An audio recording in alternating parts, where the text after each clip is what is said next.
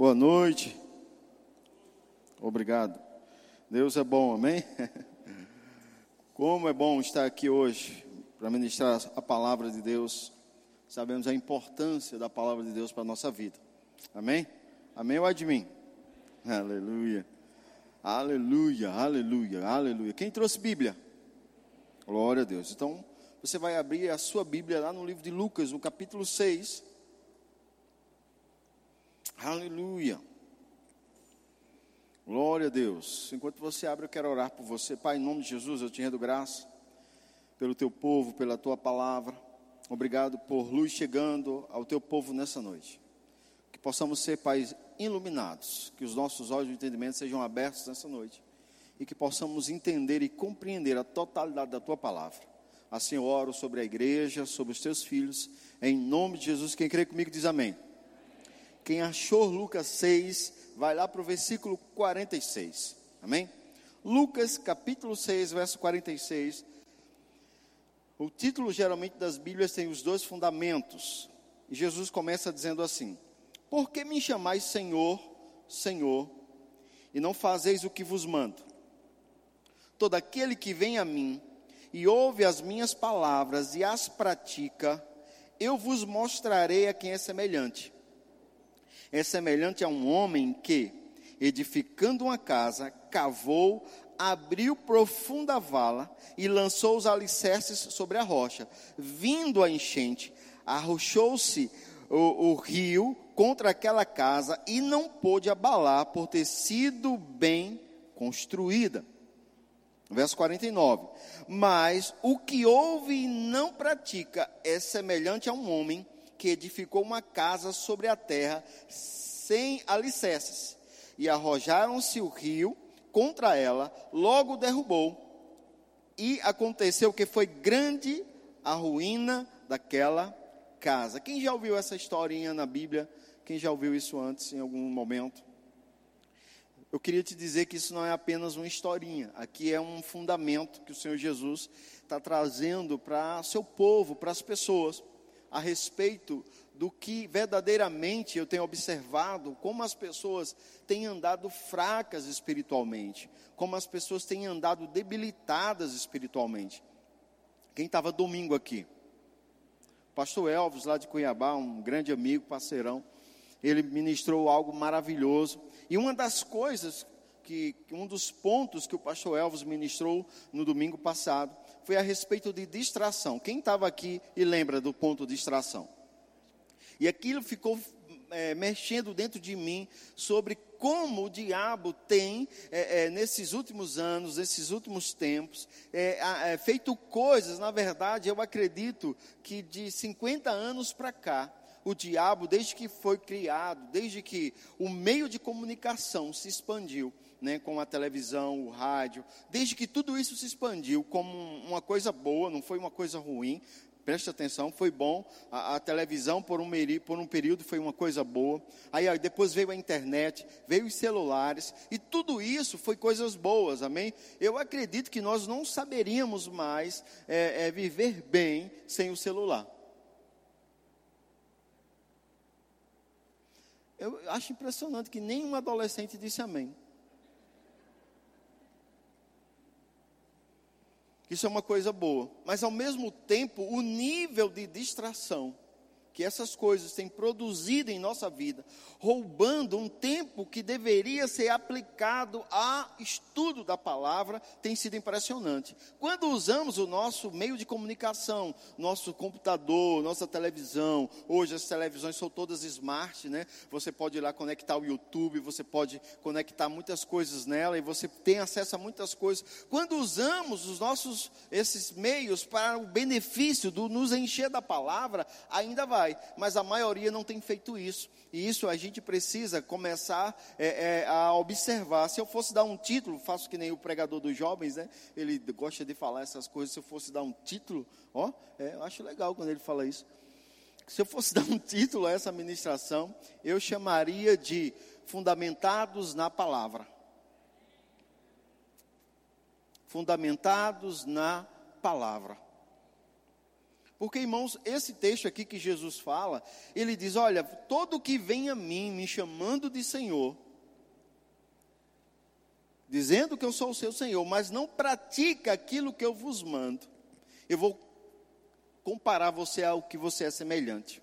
É semelhante a um homem que cavou bem fundo, fez uma casa, pôs um alicerce seguro e aí construiu sua casa. O que pratica. E o que não pratica é um homem que construiu a casa aleatoriamente, sem nem botar um alicerce.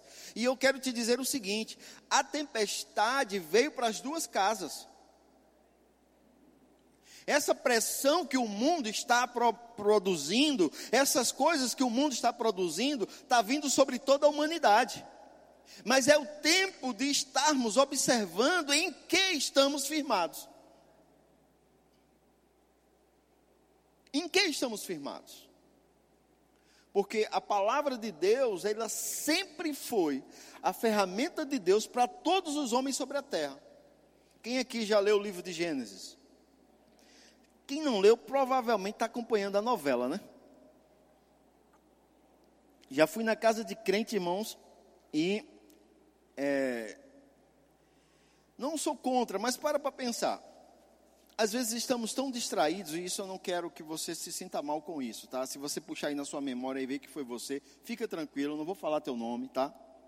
Mas é, eu, vou, eu já fui na casa de crente, e eu vou falar de, que eu já pastorei em outras cidades, né, e até em outros estados. Eu vou falar lá do meu estado, lá de Pernambuco.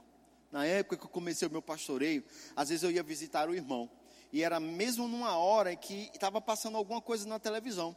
E alguns, alguns não eram todos, alguns nem coragem de desligar a televisão eles tinham. E agora ficava eu e Célia ali tentando concorrer com a televisão e o irmão. A gente conversando um negócio com ele, tentando conversar uma coisa séria, ele olhando para a televisão e olhando para a gente, olhando para a televisão e olhando para a gente, olhando para a televisão e olhando para a gente. Isso olhar em Pernambuco, tá? Não foi aqui. E aí a gente vê que aquela distração na vida daquela pessoa, ela ia, vai produzir na vida dela algo que não é bom. Vai produzir algo na vida dela que não é seguro.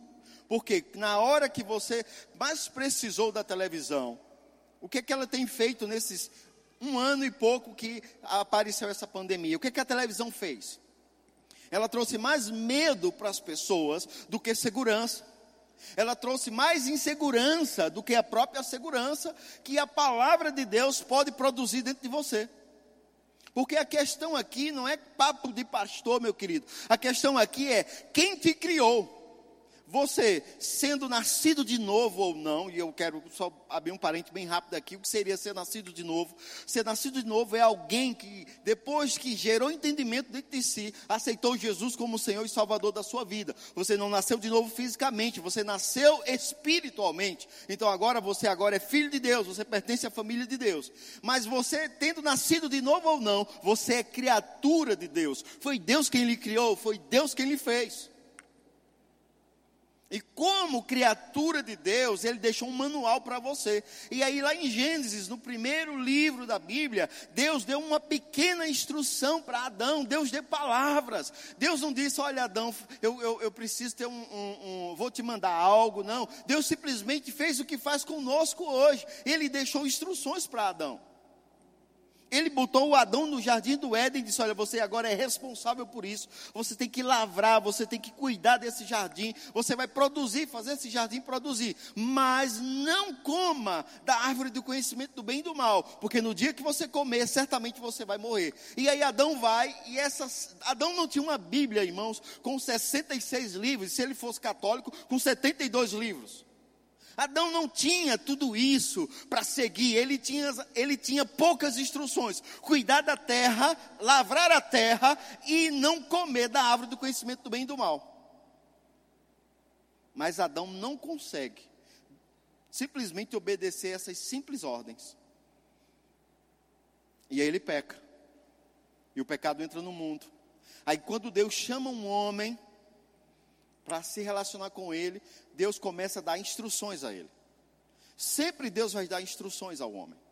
Hoje nós temos todas as instruções bíblicas que podemos já disponível para nós, com exceção daquelas instruções pessoais que é relacionada entre o teu crescimento e o teu relacionamento com Deus. Não vou entrar em detalhes disso hoje sobre instruções pessoais para com sua vida e Deus. Eu vou entrar em instruções gerais que envolvem todos os cristãos dentro da igreja que é, primeira coisa, eu preciso estar sempre cheio da palavra de Deus.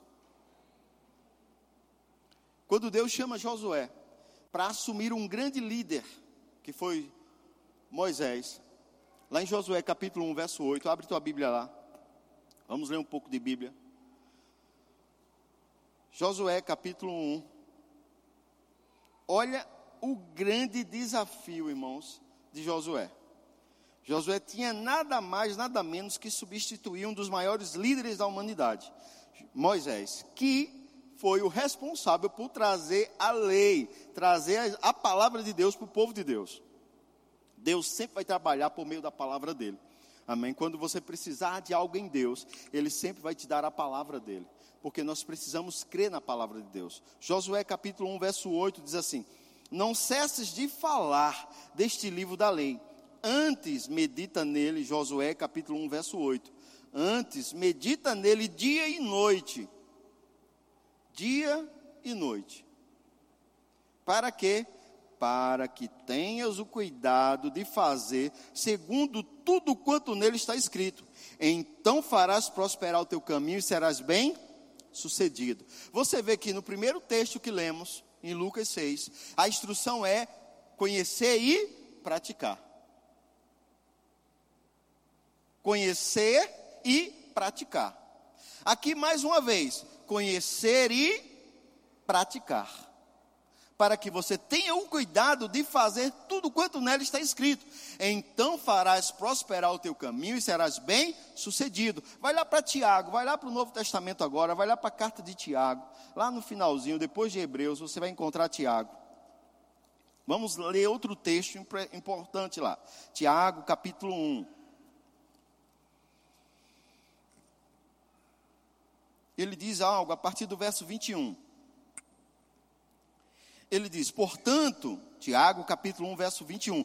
Portanto, despojando-vos de toda impureza e acúmulo de maldade, acolhei com mansidão a palavra em vós implantada. Tiago aqui está falando para cristãos. Tiago escreveu sua carta para um grupo de crentes. E ele disse que os crentes deveriam implantar em si a palavra de Deus. Eu não sei se alguém aqui trabalha com na área de implante, mas o que é um implante?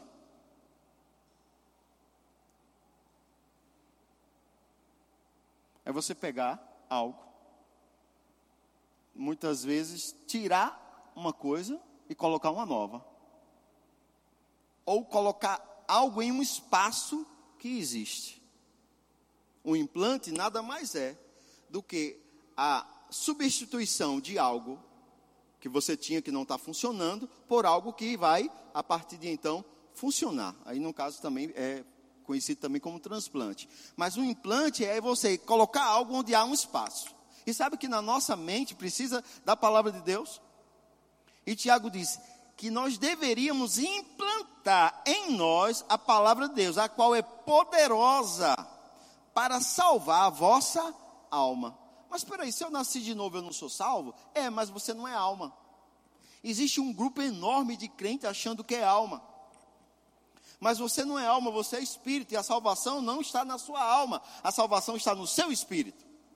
Tiago sabia disso, por isso que ele disse que a palavra de Deus, quando implantada, é poderosa para salvar a sua alma. Salvar a alma de quê? Das coisas erradas. Porque quando nascemos de novo, quando aceitamos Jesus como Senhor e Salvador da nossa vida, não há um download espiritual na nossa cabeça e a gente já sai por aí dizendo a paz do Senhor, glória a Deus, aleluia. Ô irmão, como é que tá? Não, irmãos, nada disso. Ou, ah, na Bíblia diz tal versículo assim, assim, assim. Não, você vai ter que pegar a palavra de Deus e restaurar a sua mente. Muitas vezes estamos, por meio da nossa cultura, por meio dos nossos ensinamentos, somos é, é, aculturados de forma errada, somos aculturados à incredulidade. somos aculturados a ser negativo. E a palavra de Deus, quando implantada, ela pode arrancar essa cultura do negativismo, ela pode arrancar essa cultura da incredulidade e plantar a verdadeira cultura do reino de Deus, que é fé. Só que Tiago, ele fala as mesmas coisas que Josué recebeu como instruções e que Jesus falou. Ele continua dizendo assim: Tornai-vos, pois, praticante da palavra. E não somente ouvintes. Só que Tiago ele foi além. Ele traduzindo ele está dizendo: quando alguém é ouvinte, está enganando a si mesmo. Se você só escuta e não pratica, você está enganando a você mesmo.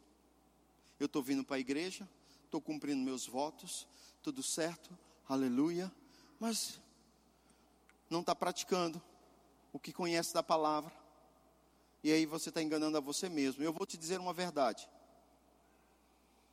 Quando você para de ler a palavra, quando você para de meditar na palavra, você termina cobrindo as coisas que já estão da palavra dentro de você com outras coisas. E muitas vezes você já estava bem preparado, você às vezes até já fez o rema, e você está bem, é, é, já não fala mais negativo, você agora só fala as palavras certas, porque até então né, você falava, eu estou morrendo de sede, eu estou morrendo de fome, estou morrendo de frio, mas você aprendeu que você não pode mais falar essas coisas, você tem que falar que é vida, e agora você está falando vida, e agora você já não fala mais, não, eu não aceito mais essas coisas, mas aí por não estar lendo a Bíblia diariamente, por não estar praticando o que a Bíblia ensina a praticar diariamente, começa a esquecer, está no convívio de pessoas que só falam negativo, está no convívio de pessoas que são incrédulas, está no convívio, não porque você quer, mas muitas, muitas vezes é o teu trabalho que é lidar com pessoas incrédulas todo dia. E você termina, dentro daquele contexto, muitas vezes, sabe como, como, como, isso começa? As pessoas dizem, rapaz, esse coronavírus, esse coronavírus, esse não sei o que, esse não sei o que, esse não sei o que, e você está lá, não, está repreendido em nome de Jesus, está repreendido em nome de Jesus, está repreendido em nome de Jesus. Mas aí você parou de ler, você parou de praticar a palavra, você parou de meditar na palavra, aí de repente você se cala, as pessoas começam, continuam falando, e você se cala. Aí de repente você já não está mais calado, você já está concordando com elas porque a palavra já foi apagada dentro de você e você já não tem força para reagir.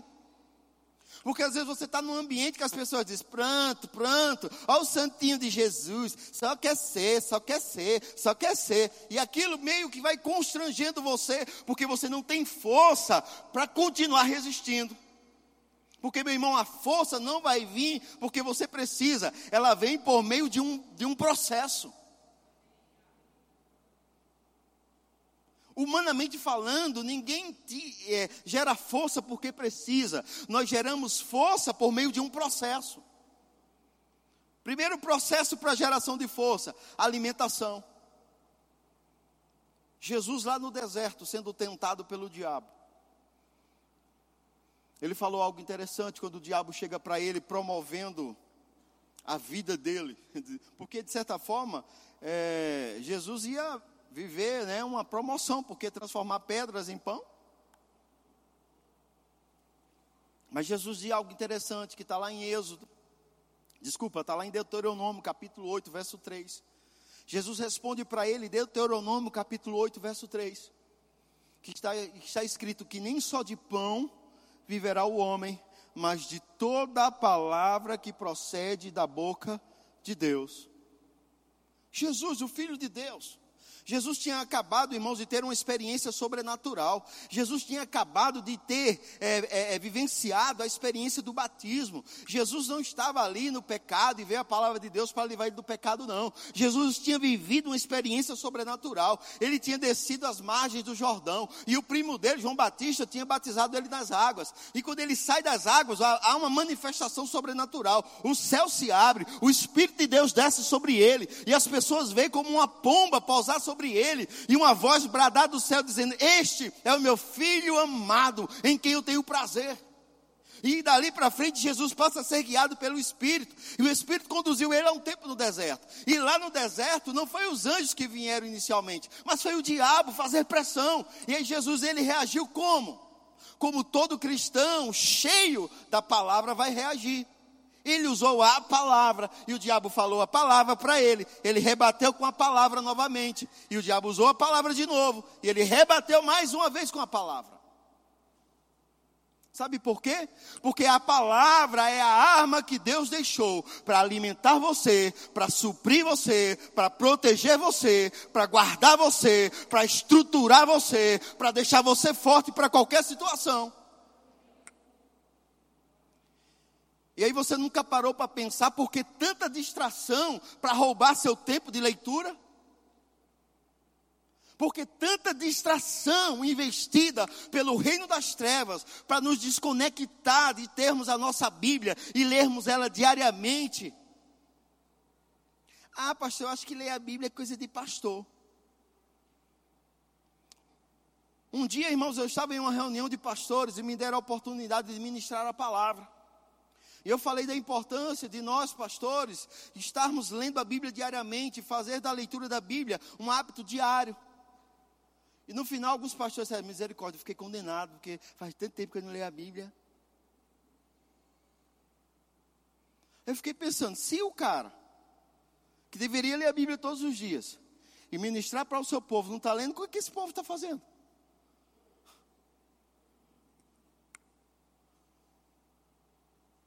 Aí você diz para o menino: vai ler a Bíblia, aí você não lê.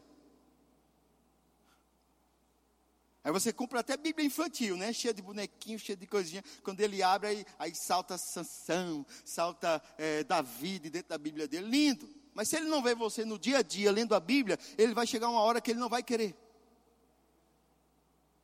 Se ele não vê você agindo à altura da palavra, vai chegar uma hora que ele não vai nem querer vir na igreja. Porque você e eu, dentro de casa, não estamos agindo à altura da palavra. Estamos lá na casa dos nossos parentes, e aí a gente às vezes não quer dizer não para a sogrinha querida, né? Aquela coisa. E ela, e sogra, desculpa falar, irmãs, você que é sogra, eu sei, a minha esposa agora é sogra, e, ela, e, ela, e eu tenho ajudado ela para ela ser uma bênção, né? Dentro de casa, para minha nora. Porque de uma forma geral, sogra gosta de ser intrometida. Não é uma regra mas eu gostaria que fosse uma exceção. Coisa que não é. E aí o que, que acontece? Você não quer dizer um não, aí você fica inventando história, mentindo. E o menino está lá vendo aquilo.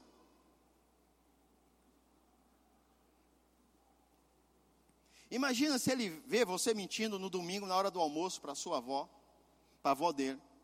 E aí, quando ele está na salinha, departamento infantil, a tia ensina ele João 8,44. Poucos riram, porque sabe o que está escrito lá.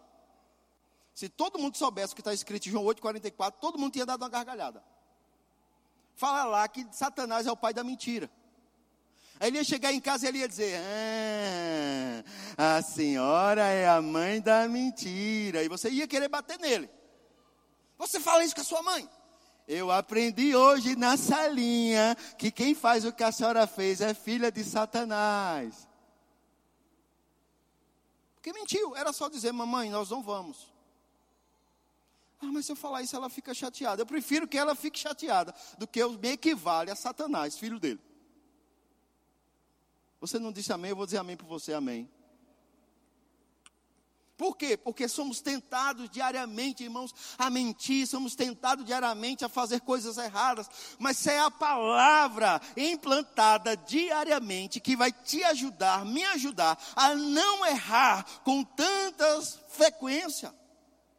Por que os cristãos estão errando? Porque não estão olhando para a palavra. A Bíblia diz que nós devemos olhar firmemente para a palavra. Abre tua Bíblia lá em Provérbios capítulo 4. Vamos lá para Provérbios capítulo 4. Para para pensar se tua vida dependesse disso. Para para pensar que se você recebesse um laudo e a tua vida dependesse disso. Não houvesse médicos para te ajudar. Não houvesse mais ninguém na terra que pudesse ter a capacidade de te ajudar. Somente você olhar para a palavra de Deus. O que você faria?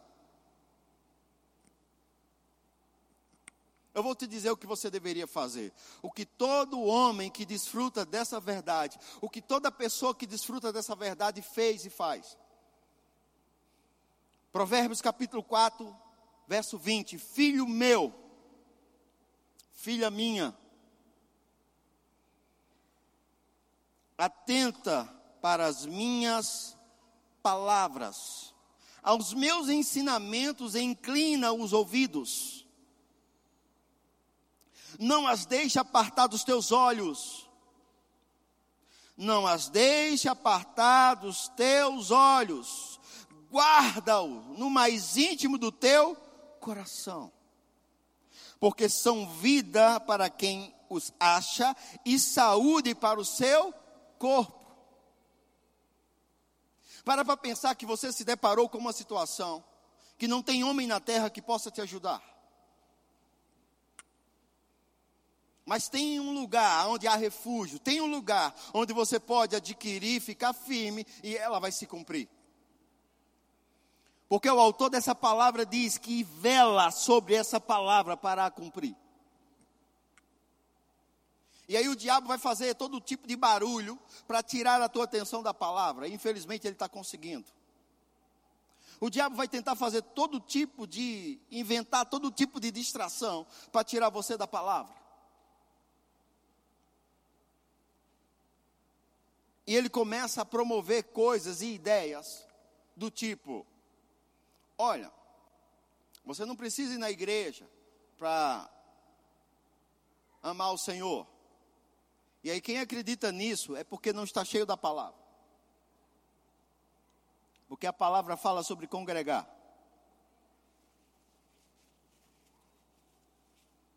O diabo ele começa a dizer: Olha, você não precisa entregar suas ofertas e os seus dízimos, porque o Senhor é bom, Ele vai te prosperar. E aí, quem não lê a palavra, acredita nessas coisas. E começa a vivenciar, e começa a ter o dano. O problema de nós não percebermos algumas coisas é porque os danos não vêm na mesma hora. O dano só vem com anos depois, às vezes. Praticar a palavra também às vezes não traz resultados na mesma hora mas os resultados vêm.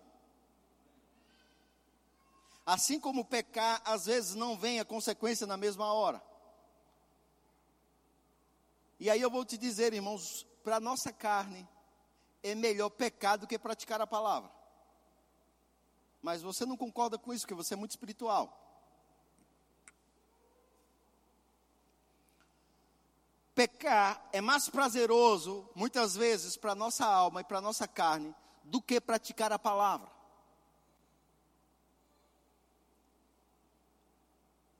Mas Deus não está com o que peca. Deus está com o que está com a sua palavra.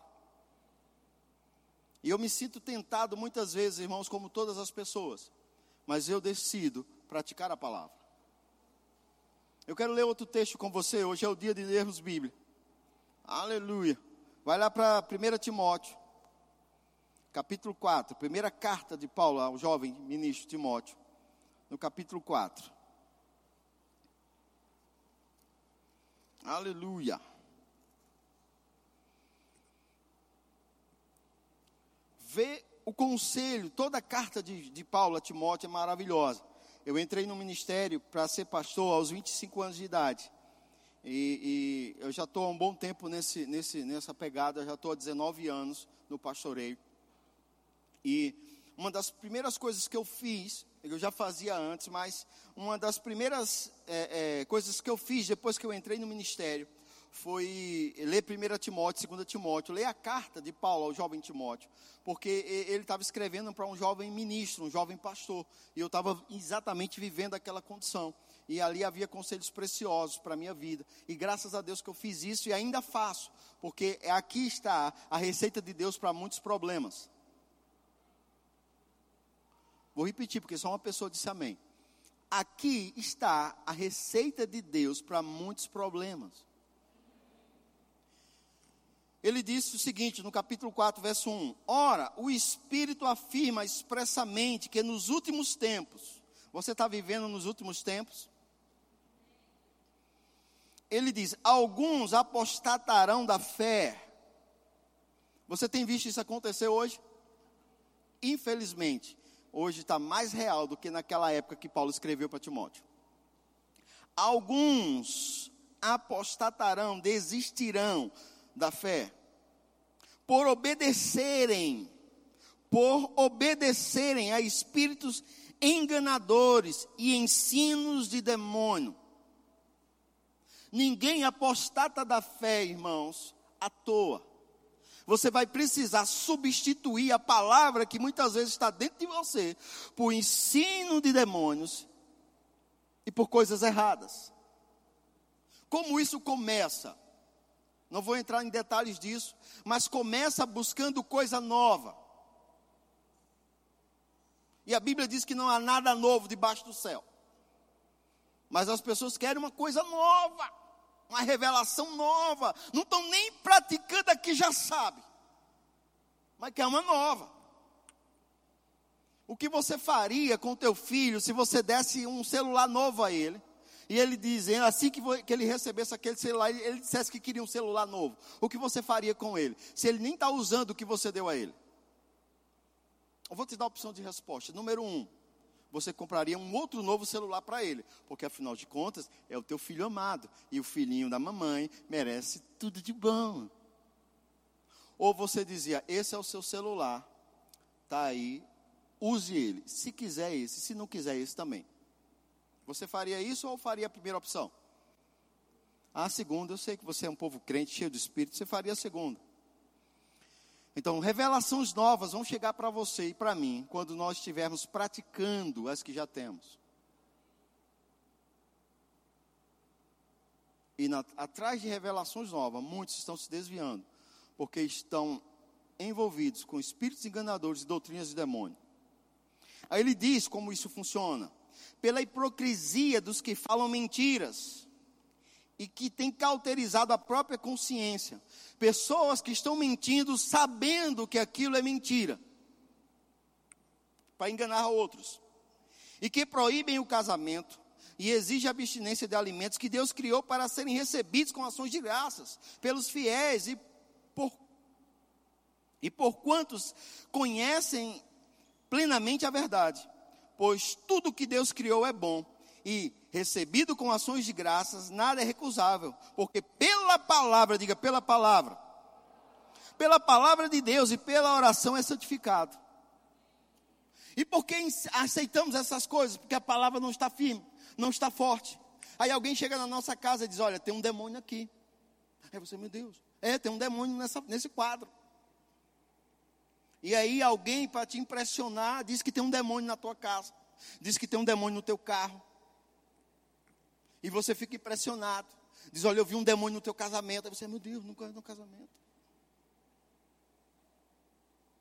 Mas porque você não conhece a palavra, se você conhecesse a palavra, você ia dizer: Rapaz, eu vou te dizer um negócio. A palavra de Deus diz que tudo que eu toco é abençoado. Então, como é que tem demônio na minha vida?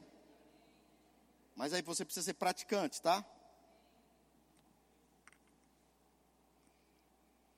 Mas existem pessoas que querem te enganar com esse tipo de coisa mostrando chifre em cabeça de cavalo. Quanto sabe que o unicórnio é um conto de fadas? Amém? Mas porque você não conhece a palavra, você vai. E muitos desses conhecem a palavra e estão agindo assim para enganar pessoas, para atrair pessoas. Vamos continuar. Se eu voltar aqui, capítulo 4. Verso 6. Exponda estas coisas aos irmãos, serás bom ministro de Cristo. Sabe por que eu estou ministrando isso para você? Porque eu quero ser um bom ministro de Cristo. Eu quero ensinar a você a verdade. Se você vai andar nela ou não, já é um problema seu, não meu mais. Mas eu não quero estar diante do Senhor e Ele diz: por que você não orientou o que o povo que eu lhe confiei para pela verdade? Eu já vi muitos ministros dizer: não, o povo não está preparado para ouvir isso, pastor. Aí está preparado para ouvir mentira. É como alguém que o filho, mamãe, como eu nasci, você veio pela cegonha. Você acha isso certo? Você dizer ao seu filho que ele veio pela cegonha?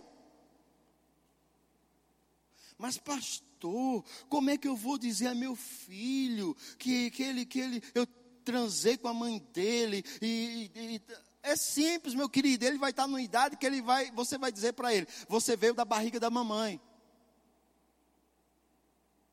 Ele vai crescer, ele vai perguntar: como eu entrei na barriga da mamãe? E você tem que estar preparado, meu querido, para dar resposta. Aí você diz: papai namorou com mamãe. Aí ele vai crescer mais um pouquinho, aí ele vai dizer: mas que foi que vocês fizeram no namoro? E você vai dizer para ela: olha, dependendo da idade dele, você vai chamar ele assim, se for um menino, você vai chamar ele, você vai levar ele, você vai está vendo esse negocinho aqui? Isso aqui é uma ferramenta que todo homem nasce com ela. E está vendo essas duas coisinhas aqui? É aqui que está os bebezinhos. Você começa a ensinar a ele. Porque você, pai, que tem essa função de ensinar a ele. Ah, eu tenho vergonha. Por isso que ele aprende com os amiguinhos. Então, meu querido, eu quero ensinar a verdade. Para que você saiba a verdade. Se você vai praticar ou não, já é uma coisa que eu não tenho mais tanta responsabilidade. Ele diz que se expomos essas verdades aos irmãos, será, seremos bons ministros de Cristo, alimentando com as palavras da fé e da boa doutrina que tem seguido. Sabe, irmãos, você e eu precisamos nos alimentar da boa palavra e da doutrina da igreja. Ele não teve vergonha de falar da doutrina que é, é, Timóteo estava seguindo. Sabe por quê? Porque Paulo tinha consciência da doutrina que tinha ensinado a, a, a Timóteo. Então, às vezes eu vejo pessoas, pastor, eu vou para que igreja? Eu não sei para que igreja eu vou, pastor. Ai, meu Deus, é tanta dúvida. Hoje tem igreja para tudo, né? Hoje tem igreja que as mulheres são separadas de um lado, homens do outro. Hoje tem igreja que o louvor é quieto, tem igreja que o louvor é agitado. Hoje tem igreja que bate palma, tem igreja que não bate palma. Hoje tem igreja para tudo. É, mas essa não é a igreja, irmãos. A igreja correta para se estar é a igreja que se ensina a palavra de Deus. Mas como você vai saber disso? Você precisa conhecer a palavra de Deus. Ler sua Bíblia diariamente, para que o Senhor possa te mostrar. E outra, gerou dúvida, anota, conversa com teus líderes. Pastor, me explique isso aqui. Irmão mais maduro, que você vê que conhece a palavra, irmão, você poderia me explicar isso aqui? E aí você começa a crescer espiritualmente, porque você não vai ser mais enganado por todo vento de doutrina. Ele continua mas rejeita as fábulas profanas e de velhas caducas. Essa coisa, irmãos, de ilusionismo, de show pirotécnico. Evita essas coisas, fica só com a palavra. Exercita-te pessoalmente na piedade, na prática do bem. Sabe que se você for um bom conhecedor da palavra, você vai se exercitar diariamente na prática do bem. Ele aqui não está reprovando na continuação, na continuação do texto, ele fala que o exercício é, é, não é tão proveitoso, mas a piedade para tudo é proveitosa. Ele não está reprovando o exercício, ele está, está te dizendo que a nossa prioridade não é com o nosso corpo físico, mas é com a nossa vida espiritual. Estamos vivendo na verdadeira ditadura da beleza. Eu vi essa expressão em um livro de um grande escritor no, né, e eu achei interessante esse título, A Ditadura da Beleza. Estamos literalmente vivendo na ditadura da beleza, aonde o, o biotipo, aonde a, fo, a forma do corpo está determinando mais que qualquer coisa. E o conhecimento das verdades bíblicas parece que é zero. E o mundo tem apregoado que os conhecedores das Escrituras e praticantes delas é um bando de alienados. E eu vou te dizer, irmãos, nós não somos alienados, nós verdadeiramente somos conectados com o Senhor. E se eu puder abrir os olhos de quantos eu puder, eu vou abrir, sabe por quê? Porque esta palavra, ela é luz, e quando luz chega, as trevas são dissipadas.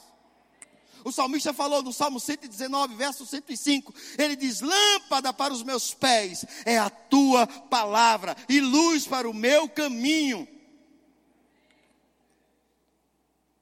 Meu casamento não funcionou porque eu amava a minha esposa.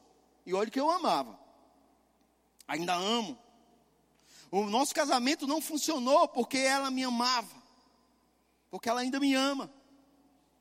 Nosso casamento funcionou e está funcionando e continuará funcionando pela aplicação da palavra. Quantas vezes, irmãos, eu quis torcer o pescoço, mas a palavra diz: ame, e eu continuei amando. Ah, pastor, seus filhos são uma benção. Eu acho tão lindo quando seu filho está pregando. Eu acho tão lindo sua filha tocando. Eu até me emociono. Eu não sei o que fazer com o meu. O que acha de praticar a palavra com ele? O que acha? De pegar o seu filho agora que ele é novinho, que não tem nenhuma deformidade ainda. E que acha de praticar a palavra com ele? O que acha de pegar o teu adolescente e aplicar a palavra nele? O que seria aplicar a palavra ao adolescente? Com certeza não é espancar. Mas muitos nós, pais, estamos, estamos aborrecendo os nossos filhos adolescentes. Minha esposa meditou sobre isso, a gente conversou no carro sobre isso. Como assim estamos aborrecendo nossos filhos adolescentes? Porque quando a criança tem um ano, dois anos, ela não vai saber quando você está mentindo. Mas seu filho adolescente sabe. E quando você não pratica a palavra dentro de casa com um filho adolescente, você está aborrecendo ele. Porque você está cobrando dele um negócio que você não está fazendo.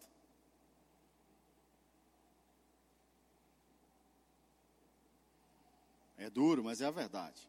Eu não estou dizendo que todo adolescente que está com problema é porque o pai está com problema. Não é isso que eu estou dizendo, irmãos. Eu tive, meus filhos passaram pela adolescência. E eu quero te dizer, te animar, pai, vai passar mas continue agarrado com a palavra. Você não pode soltar a palavra porque está sendo uma, uma fase um pouco difícil. Você tem que continuar agarrado com a palavra. A palavra é a verdade. Deus não vela sobre teu adolescente, sobre o teu problema. Deus vela sobre a palavra dele. Deus não tem compromisso comigo e com você, Deus tem compromisso com a palavra dele. Se eu estiver agarrado com a palavra dele, o compromisso de Deus está comigo. E nós precisamos entender isso. Ah, pastor, estou passando uma pressão muito grande. E o que é que eu faço? Busca o que é que a palavra fala nessa área e resolve praticar. Mas é muito difícil. Sim, irmão, se fosse fácil, estava tudo muito bom. Aqui não é um livro de facilidade, não, irmão. Aqui, facilidade vai empurrar bebo na ladeira. Tem uma expressão lá na minha terra que é assim: que é facilidade vai empurrar bebo na ladeira. Meu irmão, aqui é pedalar subindo com carga. Então você está fortalecido no Senhor e na força do seu poder, ou você vai ter problema. E a palavra é a, é a, é a chave, é a ferramenta que Deus deixou para você cumprir tudo que Ele estabeleceu para você nessa terra. Porque você acha que Jesus foi bem sucedido por obedecer a palavra.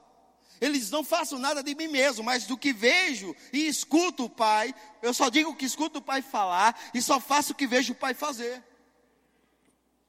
Há uma prática, o próprio Espírito que veio, não veio para se exaltar, veio para confirmar a palavra que você ouviu. O Espírito Santo não está em nós, irmãos, para se exaltar através das nossas vidas. O Espírito Santo está em nós para cumprir a palavra de Deus quando andamos nela e quando confessamos ela. Porque o Espírito de Deus está dentro de mim e de você, esperando o momento de cada um falar e continuar firme com as confissões. Hebreus diz assim: retenhamos firme a nossa confissão, quem prometeu é fiel. E o diabo só gerando dúvida dentro da gente. O diabo só gerando dúvida, dúvida, dúvida, dúvida. Dúvida a tal ponto que eu tenho visto pastores duvidando se tem um chamado ministerial. Eu tenho visto pessoas que têm um chamado, duvidando se tem um chamado. Eu tenho visto pessoas que estão casadas há anos, se tomaram a decisão certa. Rapaz, será que ter casado foi a melhor coisa que eu fiz? Então, pessoas que tiveram filhos, meu Deus, eu acho que eu fiz a pior coisa do mundo ter filhos. Por quê? Porque não estão mais olhando para a palavra, estão olhando para o natural. E elas não conseguem se estabelecer. E com a sua própria força realmente não vai. Sabe por quê? Porque aqui está a força de Deus para você. A palavra dele. O povo de Israel precisava de livramento. A Bíblia diz que Deus enviou a sua palavra e os livrou, e os curou, e os salvou. São tantos exemplos na Bíblia onde homens e mulheres precisaram crer na palavra, porque não tinha outra coisa. Lembra de Naamã? Quem aqui já viu a história de Naamã? Quem poderia resolver o problema de Naamã? Ninguém. Ninguém poderia resolver o problema de Naamã. Mas ele ouviu alguém falar, ele ouviu palavras que havia em Israel um profeta. E ele mandou uma carta para o rei de Israel. E o rei de Israel, será que ele está querendo briga comigo? E a serva do rei disse: Não, mas lá na, minha terra tem um profeta. Manda ele falar com ele. Aí Naamã chega na casa do profeta. Chega lá, Eliseu está lá dentro. Naamã chega com uma grande comitiva. E Geazi corre e diz: Olha, o homem está aí. Aí o profeta nem vai lá fora. Diz assim: Ó, diz a ele que dê sete mergulhos no rio. Então Naamã fica indignado. Para para pensar. Você veio, você está com um grande problema para resolver. Aí você veio né, para ouvir uma resposta de Deus. Aí Deus está dizendo: Ei filho, olhe para a minha palavra, não desista dela, continue crendo nela. Aí você diz: Só isso. Não vai orar, não vai impor as mãos. Eu, eu queria, mas a pandemia não está me permitindo. Até faço, mas sempre tem um bonitinho que grava e quer jogar na internet. E vai dizer, aí, é, na igreja da vida, o pastor quebrando os protocolos. Mas se você quiser, ó, nome de Jesus, receba, receba. Não falou nada sobre os pés, falou sobre as mãos. Brincadeira com você. Você nem riu, pelo amor de Deus. Estou brincando, irmão. Mas a questão, irmãos, não é isso. A questão é o quanto estamos acreditando na palavra. Aí Naamã, o que é que Naamã fez? Naamã ficou indignado, como muitos de nós. Que a gente vai num culto, espera que o homem de Deus imponha as mãos sobre nós, que o homem de Deus cuspa em nós, que o homem de Deus faça lodo e jogue nos nossos olhos, que o homem de Deus nos sacuda, sei lá. Ele não faz nada disso, ele só diz: creia na palavra, Deus é bom, ele já curou você. Só isso. Meu irmão, é a palavra. A Bíblia diz que ele já levou sobre si dores e enfermidades, e pelas suas pisaduras somos sarados. Aí volta para casa indignado. Aquela igreja também só quer ensinar. É o ensino que liberta. E Naamã montou a comitiva dele de volta, foi embora, indignado e tinha um servo sábio do lado dele, disse: Meu senhor, se ele tivesse pedido algo difícil, você faria? Sim, faria. Isso então, por que se é tão fácil? Sabe, irmãos, que Deus ele não pede nada difícil para mim, para você. Sabe que se Deus dissesse assim para muitos, muitos dentro do casamento, Deus dissesse assim para algumas mulheres: olha, se você der a volta em Sinop, todo o perímetro de Sinop, correndo dez vezes, o seu marido vai ser salvo. Sabe que ia ter um bocado de mulher correndo ao redor de Sinop? Sabe que se Deus dissesse assim: olha, para você salvar o seu filho dos problemas que ele está, você precisa se acordar todo dia, quatro da manhã, e fazer 100 flexões. Sabe que ia ter muitos pais aqui malhadão, depois de um tempo? Por que a gente faz isso? Porque a gente acha que é o nosso mérito de fazer algo que atrai, mas não, o mérito é crer na palavra. O mérito não é você fazer algo. Se a palavra manda fazer, você faz. Mas o mérito é crer na palavra. Por mais simples ou complexa que ela seja, é crer na palavra. Por mais difícil ou simples que possa aparentar para mim e para você, é crer na palavra. E Naamã creu, obedeceu à instrução da palavra e foi curado. Chega uma mulher endividada, olha, o meu marido morreu, mas deixou uma dívida, e os credores estão lá, como é que eu faço? A palavra diz: volta, vai para a tua casa, pega a vasilha com os vizinhos, vai, fecha a porta e deita o azeite na vasilha, porque vai encher. E ela creu o quê? Naquela palavra, era coisa de louco, irmãos, mas ela creu, e foi e obedeceu. Então a questão é o quanto estamos dando valor à palavra de Deus. Precisamos ter prazer na palavra de Deus. Precisamos ter desejo da palavra de Deus. Mas eu falo por mim. Eu poderia dizer para mim mesmo, dizer, rapaz, você não precisa mais ler a palavra. Você já leu tanto ela. Você já até conhece alguns textos de cor e salteado. Eu sempre falo essa história de uma aluna de rema, quando eu estava dando aula em um rema, em uma cidade. E naquele momento a gente estava citando alguns textos, era, era um. Eu, às vezes eu gosto de citar textos que estão fora da apostila.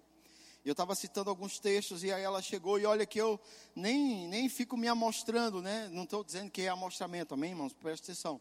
Você citar os textos bíblicos, eu não estou dizendo que é amostramento, amém? Mas é, às vezes eu vejo alguns ministros citar os textos bíblicos, não porque ele os pratica ou eles realmente fazem parte da vida dele. Eles citam os textos bíblicos para impressionar as pessoas.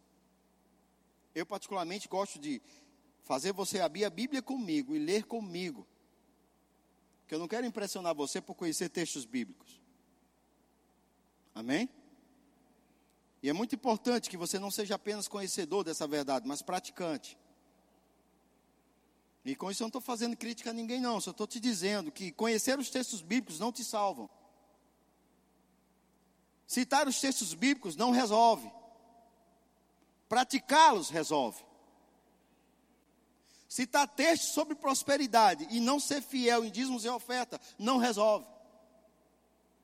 Citar textos sobre cura e não andar de acordo com o que as escrituras falam de cura não resolve. Você precisa entender isso.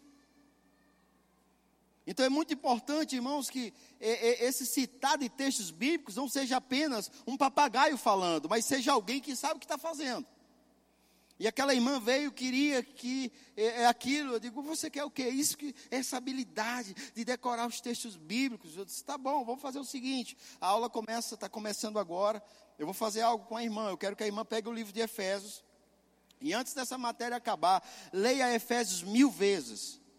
Ela olhou, catitou o olhão assim para mim, mil vezes. Sei, a senhora, a senhora, irmã, vai ler Efésios mil vezes. E se a senhora não decorar nada de Efésios, lendo ele mil vezes, aí eu vou orar pela irmã, que a irmã realmente tem um problema. Para para pensar que queremos decorar textos bíblicos sem nem nos expor a eles, irmãos diariamente, diariamente, diariamente, diariamente, e ler versões de Bíblia e outras versões. E eu tenho, conheço crente que é 20 anos com a mesma Bíblia e não tem um risco. Ah, pastor, que eu amo a minha Bíblia. Não, não ama, porque você amasse, você a leria. E se você por 20 anos lê a Bíblia todo dia, ela vai ter um certo desgaste natural.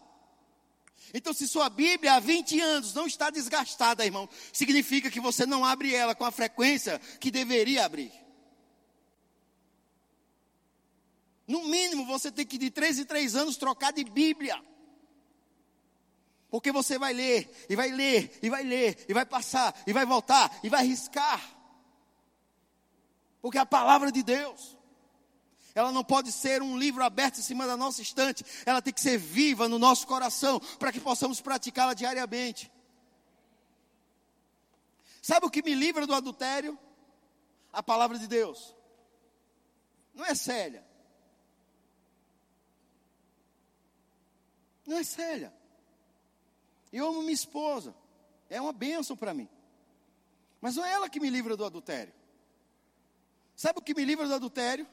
É olhar para a palavra de Deus. Quando eu começo a meditar nas consequências do adultério. Como assim consequências do adultério? Diz em Provérbios capítulo 6, capítulo 7, capítulo 8. Foram três, três capítulos que o escritor deixou dedicado a esse tipo de situação. Ele diz que aquele que sai com uma mulher adúltera é louco. É como um boi que vai para o matadouro é como um pássaro que cai na mão do passarinheiro, é como uma gazela que está prestes a ser atravessada pela flecha do seu caçador.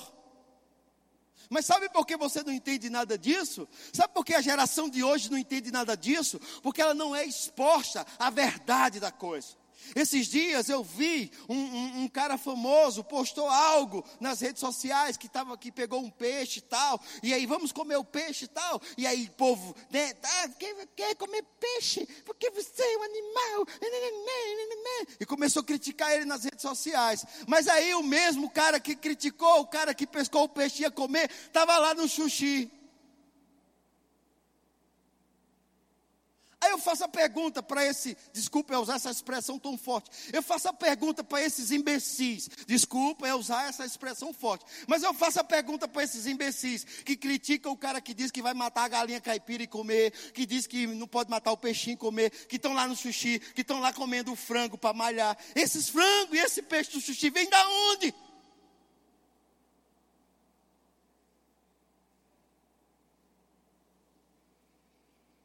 Então existe um bando de gente, irmãos, alienado. Por quê? Porque não está sendo exposto à palavra de Deus. Eu não perdi o meu raciocínio. Eu quero te mostrar porque, quando eu li provérbios que cai na mão do passarinheiro, eu entendo. Quando eu era criança, os meus tios me ensinaram a caçar passarinho para comer. E aí a gente fazia uma armadilha, eu ia, cortava uma jaca, pegava o visgo da jaca, ia onde os pássaros bebiam água, limpava, colocava um galho cheio de visgo de jaca ali e ficava de tocalha. O passarinho chegava para beber água, ele bebia água, se espojava todinho. Quando ele ia pisar no galho, ele se enrolava no galho. Eu ia lá, pegava aquele passarinho, quebrava o pescoço dele, botava no bisaco, ficava esperando o próximo vir e ficava ali a manhã inteira. Chegava em casa com vários passarinhos. Eu ia lá, depenava pena por pena, abria os bichinhos, tirava as coisas e assava ele, botava um salzinho, assava e comia. Fui ensinado assim como criança, meus tios me ensinaram a fazer isso. Só que as crianças de hoje não aprendem essas coisas. Não estou dizendo que você vai ensinar isso ao teu filho. Mas seria bom ele aprender algumas coisas de vez em quando. Esses dias, uma criança aqui da igreja, até fiquei, né? Ele passou um, uma aranha e o pai disse assim: pisa e mata. Aí ele disse assim: não, não pode, é dos, os bichinhos são de Jesus. Aí ele, não é pastor, eu digo, é, a Bíblia diz mata e come. Aí ele, o pai mandou pisar e matar, e eu, sem querer, eu disse, a Bíblia diz mata e come. Depois eu fiquei pensando, meu Deus, como é que eu digo isso para uma criança? Mas eu depois falei com o pai dele, cara, ajuda lá depois, dá uma, dá uma melhorada naquilo que eu falei, porque Com isso, irmãos, não estou fazendo apologia aqui a, a, a, você que não é em defesa dos animais. Pelo contrário, eu gosto muito de animais. Tenho pet lá em casa, não trato mal. Pelo contrário, gosto muito do meu pet. É uma maravilha. Não tenho nenhum interesse de, de aderir à cultura chinesa lá em casa. Nenhum interesse. Não estou crendo, está bem gordinho, bem cheinho, mas não estou nem com nenhum interesse de aderir à cultura chinesa lá em casa. Pelo contrário. Mas uma coisa é certa. Quando eu li Provérbios sobre que é cair na mão do passarinheiro, na hora o Senhor me lembrou o que é cair na mão do passarinheiro. Sabe por que você não entende? Porque você nunca caçou. E viu um animal lá no mato, sem nada. E você pega a arma e pô, ele não sabe nem de onde vem, simplesmente ele cai. Você vai lá, sangra, tira o couro dele e vem embora para casa para comer a carne. Quando entendermos essas coisas na sua totalidade e lermos provérbios, o que o escritor deixou sobre o que é adulterar, quando você pensar em sair com uma mulher, quando você pensar em trair tua esposa, trair teu marido, você vai se ver Satanás esfolando você, esfolando teus filhos, esfolando tua família. Aí você vai dizer não para o diabo porque você entende as consequências, porque você sabe. Você não vive no fantástico mundo de Bob, não. Você entende que a palavra ela não pode ser apenas vista, mas ela tem que ser vivenciada, cumprida. Mas eu entendi, sabe por quê? Porque a palavra é a verdade. Quando eu vi, quando eu, eu, me associei a uma família aculturada de que criança é um semideus, um Buda existente. E agora estou eu dentro daquele contexto familiar que criança é um Buda, ninguém toca nesse menino, nessa menina, é um semideus, todo mundo tem que adorá-lo. E ele disse: Que doidice é essa de vocês? Aí quando eu vi na Bíblia que diz que o pai que ama ao seu tempo disciplina, eu disse: Meu Deus, eu tenho que cumprir a palavra. Só que não era só comigo, eu tinha que pegar minha esposa. E quantas vezes eu sentei com ela e disse, amor, olha, não é maldade, não é malignidade, é o que a Bíblia nos ensina. Não vamos permitir, não vamos deixar, não vai ser dessa forma, não vai, não vai. Ah, não vai, amor, eu sei que quer, eu sei que eles querem ir, eu sei que vai, mas eles não vão, eles vão conosco para a igreja. Ah, mas é porque o priminho fez a festinha na hora do culto. Eu sei que o priminho, o priminho pode fazer a festinha a hora que ele quiser, mas nós não somos o priminho, nós somos entendedores dessa verdade vamos levar os nossos filhos para a igreja, eles vão dormir nos bancos da igreja, os, os nossos parentes vão criticar, mas não estamos nem aí, porque estamos praticando a palavra. Vamos ensinar os nossos filhos, desde pequeno, qual é o caminho. E hoje meu filho é casado e sabe o caminho. Sabe por quê? A minha filha sabe o caminho. Sabe por quê? Porque quando eu li a minha Bíblia, eu vi que estava lá. E eu vi que eu tinha que fazer aquilo. E eu vou te dizer, irmãos, teve momentos que eu não queria vir para a igreja. Não estou falando de você, estou falando de mim. Teve momentos que eu não quis entregar meus dízimos. Teve momentos que eu não quis amar os irmãos como a Bíblia manda. Não quis. Teve momentos que eu não quis ficar naquela igreja. Mas o que eu ia fazer? Eu passei por cima dos meus sentimentos e fiquei com a palavra. Eu sei que às vezes eu falo de uma forma dura que parece que eu sou insensível, mas eu quero te dizer que eu sou bem sensível. Eu me emociono. Fiquei muito emocionado terça-feira, quando o Rovani pegou a maior bicuda que eu já vi na minha vida. Pescando, nós estávamos pescando e ele pegou a maior bicuda. E foi um, um um lance de emoção, de inveja e de alegria ao mesmo tempo. Estou brincando com você. Mas irmãos, eu não vou trocar a minha sensibilidade. Não vou barganhar ela com a palavra de Deus. A palavra de Deus é prioridade. Se ela concordar com a minha sensibilidade, isso é muito bom. Isso é maravilhoso, quando a palavra concorda com os nossos sentimentos. Mas quando ela reprova os nossos sentimentos, eu devo aceitar o que ela diz e ignorar os meus sentimentos e ficar com a palavra. Uma das melhores sensações para o cristão é quando a palavra concorda com os nossos sentimentos. Não tem alegria melhor para nós quando estamos em um lugar e a palavra concorda com nossos sentimentos.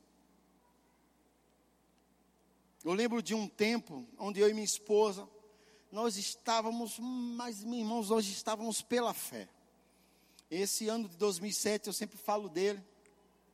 Nós estávamos pela fé. Nós estávamos em uma reunião, uma conferência de ministros, e nós estávamos ali literalmente pela fé. E existiam pessoas ali que, de certa forma, nós não estávamos muito bem com elas. Amém? Eu, eu sei que isso é um fato. Às vezes estamos em um ambiente né, onde não estamos muito bem com as pessoas todas que estão ali. Eu lembro que a gente foi para um período de oração. E o pastor daquela noite, um, um, um, homem dos Estados Unidos chamado Scott Weber, eu comprei os livros dele, tenho muitas ministrações dele, de vez em quando eh, eu dou uma olhada no material dele, que eu gosto muito da forma como ele ministra. E eu lembro que ele orava pelas pessoas. E quando ele chegou em mim, a minha esposa, ele parou e ele disse assim para mim: Vai ser fácil. Irmãos, na minha cabeça, eu já fazia seis meses que eu não via a saída. E que eu achava que ia ser, aquele ano eu ia fazer uma besteira. Mas aí veio a palavra do Senhor através de um homem de Deus e disse que ia ser fácil. Aquilo ali foi totalmente contra todos os sentimentos que nós tínhamos naquele momento.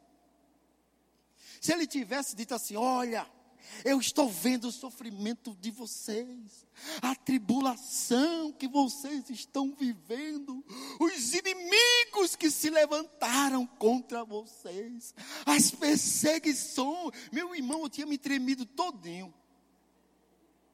E talvez eu tivesse caído na unção e nem tivesse ouvido o resto do que ele tinha para dizer.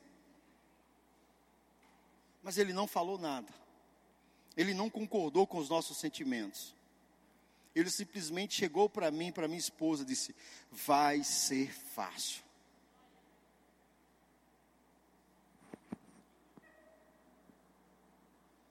A gente ficou naquele culto pensando, a gente saiu dali pensando.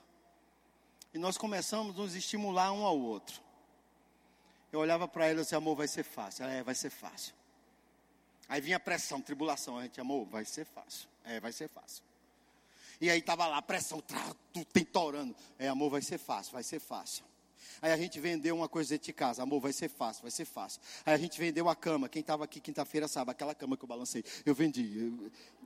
Vai ser fácil, amor, vai ser fácil. A gente vendeu a mesa com as cadeiras para pagar a conta. Amor, vai ser fácil, vai ser fácil. Aí a gente vendeu a radiola que a gente tinha. A radiola que o irmão tinha que derrubou, a gente tinha um igual. Um som que era 7 em 1. Ele pegava 7 CD, meu irmão. Era um som magnífico, que tinha umas luzes que subia, que descia. Os meninos gostavam de ver ligado só pelas luzes que subia e descia. Vendemos o som para pagar a conta. E a gente dizia, com a palavra dizendo que vai ser fácil, amor, vai ser fácil, vai ser fácil. A gente vendeu o som, vai ser fácil, vai ser fácil. Aí vendemos o guarda-roupa, pegamos as nossas roupas, colocamos dentro de uma caixa e dizia um para o outro, amor, vai ser fácil, vai ser fácil. Uh, vai ser fácil. E trabalhava e o dinheiro não dava, porque era, a gente estava vivendo uma situação complicada que a gente tinha que continuar a escola de ministro, mas quem tinha que pagar era do nosso bolso. Fomos proibidos.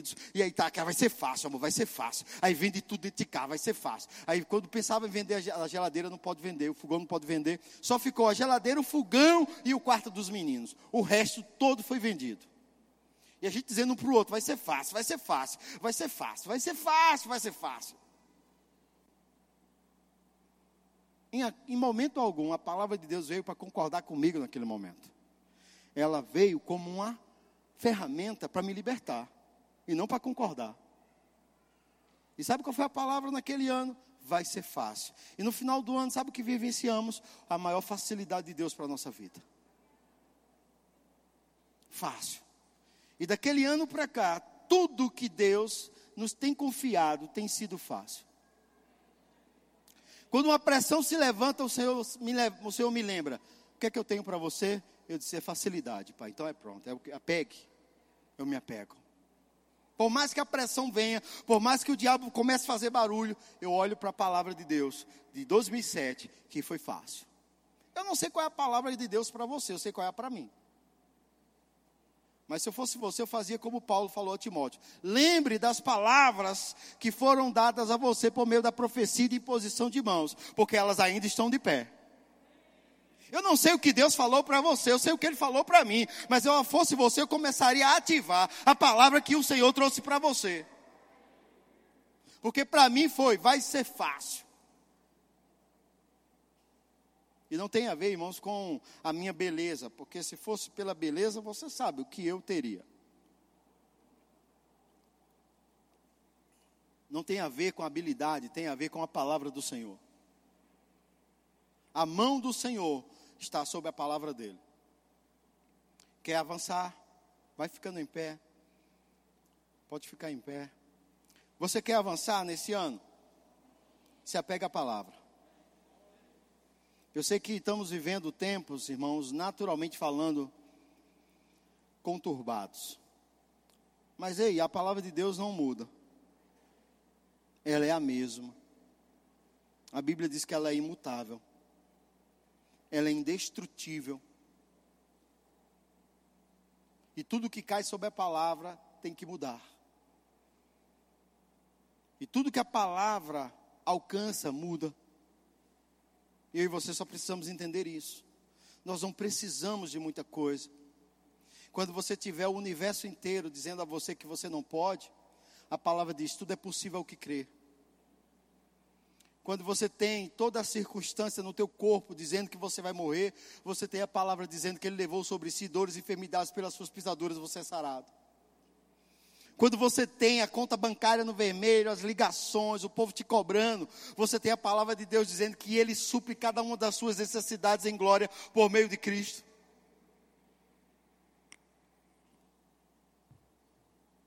Mas o que você precisa? Ter a mesma atitude de Josué. Josué, é filho de Num. Ele viveu uma experiência interessante. As terras na maioria já estavam pacificadas.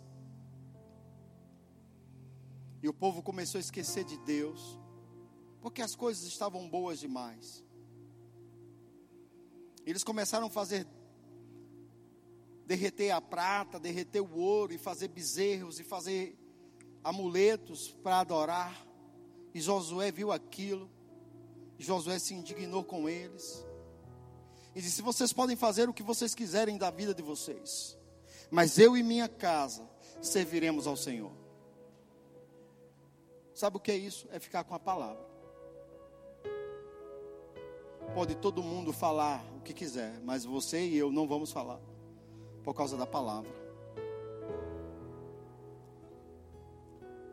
Eu e minha casa serviremos ao Senhor. Foi a palavra de Josué, no meio onde o povo estava se corrompendo e perdendo a visão de Deus. Deus te chama para uma aliança com Ele. Deus te chama para uma renovação de votos com Ele. Deus te chama para você continuar firme na palavra dEle. Porque a, a resposta de Deus para você hoje é a palavra dEle. A resposta de Deus para mim e para você é a palavra dEle.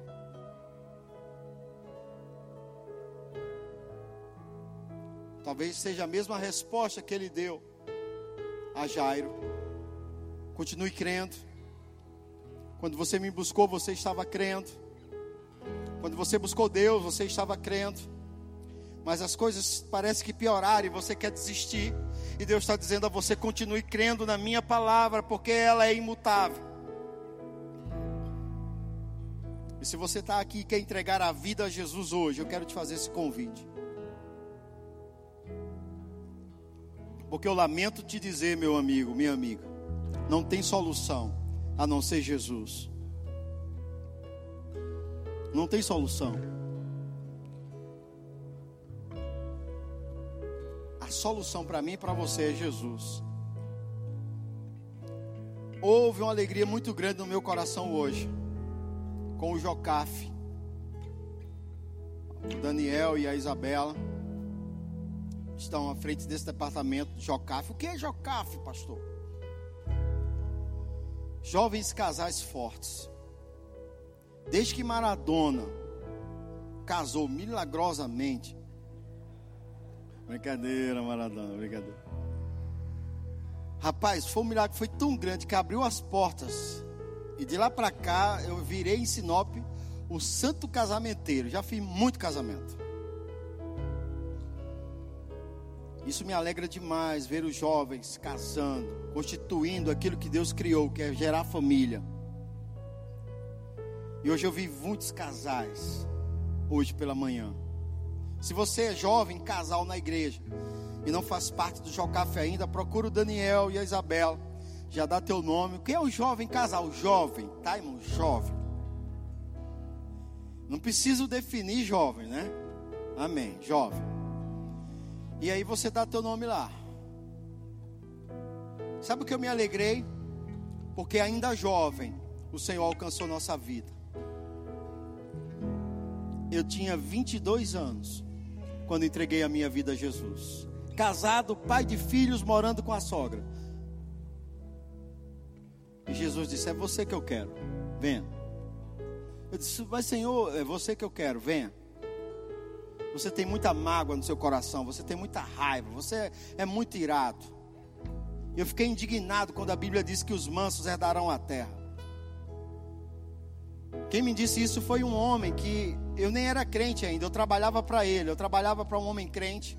Ele viu o quanto eu era agressivo no trabalho, o quanto eu era bravo. E ele um dia disse para mim: Gilmar, vem cá. Oi. Você sabia que é os mansos que herdam a terra?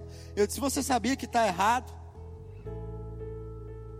Ele disse: Um dia você vai entender isso. Ah, e eu saí bravo naquele dia. E quando eu li na Bíblia, depois de convertido, eu digo: Senhor, ele falou a verdade. E Deus queria pegar aquele homem violento e bruto e transformar num homem manso. Que às vezes eu tenho raiva de mim mesmo. Porque eu sou agredido e não reajo. E eu saio Você é manso. Você é muito manso. Arrancando meu couro assim, dizendo que eu sou manso, eu saio. Por quê? Porque Ele mudou a minha natureza. E agora eu sou um homem de amor. Quer dizer que eu posso pisar no seu pé, pastor? Pode. Mas proteja o rosto. Porque quando você pisar, eu posso tropeçar. Brincadeira. Jesus quer você. Você sabe que eu estou falando com você. Minha esposa sabe, todo mundo que me conhece aqui sabe que eu nunca me demorei tanto ao apelo. O Senhor quer você. Queria que o louvor pudesse cantar uma canção enquanto vamos. Aleluia. Aleluia. O Senhor é bom.